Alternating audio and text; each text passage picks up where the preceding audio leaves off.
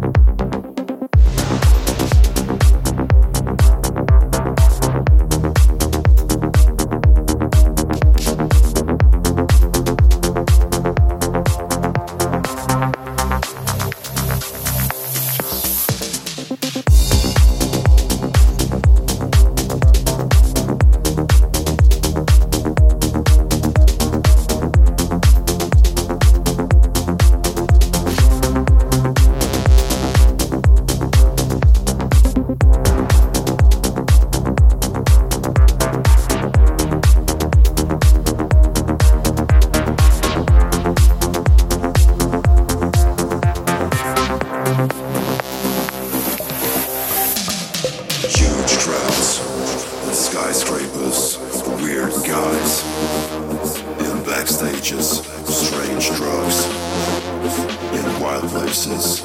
I've